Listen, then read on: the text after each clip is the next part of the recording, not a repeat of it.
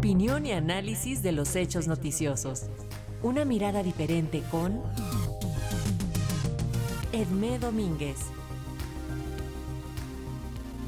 En su comentario de hoy, la doctora Edmé Domínguez Reyes, profesora en Relaciones Internacionales y Género en la Universidad de Gotemburgo, analiza las repercusiones de la invasión rusa a Ucrania.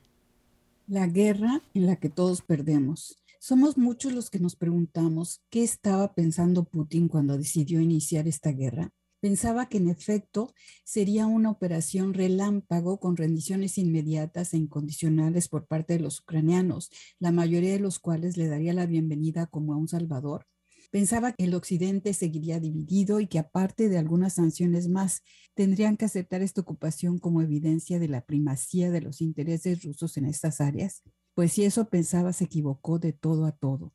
En primer lugar, ningún ucraniano le está dando la bienvenida porque o están resistiendo con o sin armas, animados por un sentimiento de unidad y un nacionalismo que esta invasión les logró inyectar, o están huyendo a los países vecinos. Ya cruzaron las fronteras unos 3 millones, sobre todo mujeres, niños y ancianos, y los que quedan, hombres y mujeres, se arman hasta con bombas Molotov con tal de detener la marcha de los supuestamente hermanos rusos. Para ellos, el no pasarán de la República Española ha vuelto a tomar vigencia. El problema es que sí van a pasar y a seguir destruyendo todo a su paso, porque Putin no puede perder la cara.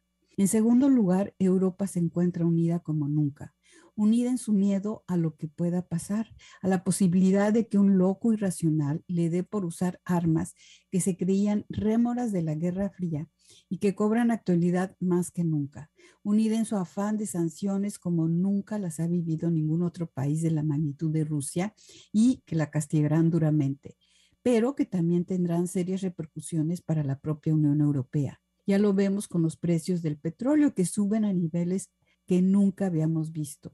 Hoy pagamos más de dos euros por litro en Suecia y con una inflación que ya está asustando a muchos. Las tasas de, de, interés están también por subir después de un largo letargo de años, pero sobre todo el precio de la energía y la todavía enorme dependencia del gas ruso, de donde Europa importa el 40% de sus necesidades, presionan a los líderes europeos a encontrar y rápido alternativas. Otra consecuencia inmediata ha sido el despertar de las tendencias armamentistas por doquier.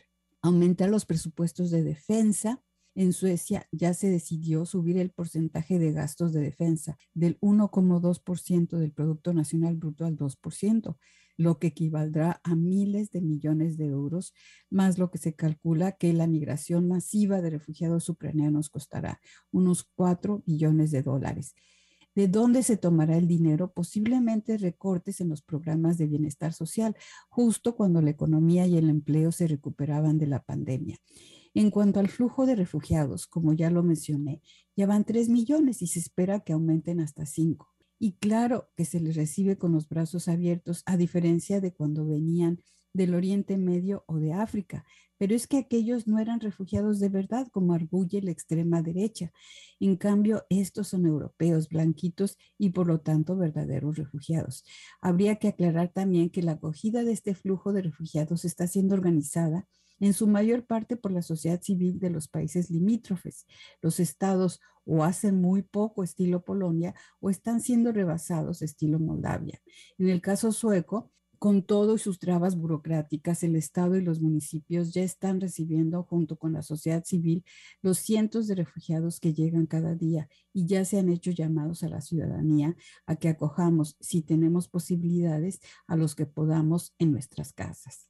En tercer lugar está Rusia, víctima de la guerra económica.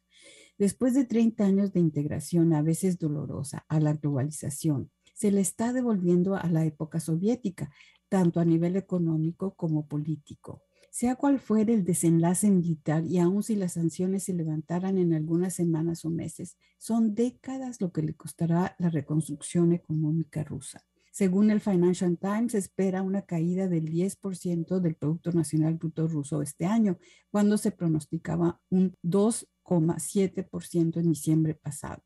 Y aunque los bancos rusos no han colapsado debido a las intervenciones de su banco central y la mayor parte de los alimentos no son importados, dada la disminución de la dependencia exterior de su economía desde las sanciones impuestas en 2014 por su ocupación de Crimea, la inflación, el desempleo y la carestía de ciertos componentes industriales y medicinas ya se están haciendo sentir sin contar con el cierre de muchísimas empresas extranjeras, por ejemplo, McDonald's, IKEA, Volkswagen, por mencionar algunas, lo que significa miles de puestos de trabajo perdidos, aunque Putin prometa expropiaciones. El mismo gobierno ruso ya se dio cuenta de las grietas que se abren y ha prometido un incremento de sueldos y pensiones, lo que no ha impedido que miles de rusos, sobre todo jóvenes y bien calificados, estén tratando de salir antes de que cierren la puerta despertará con esto la sociedad civil rusa y destronará a su líder.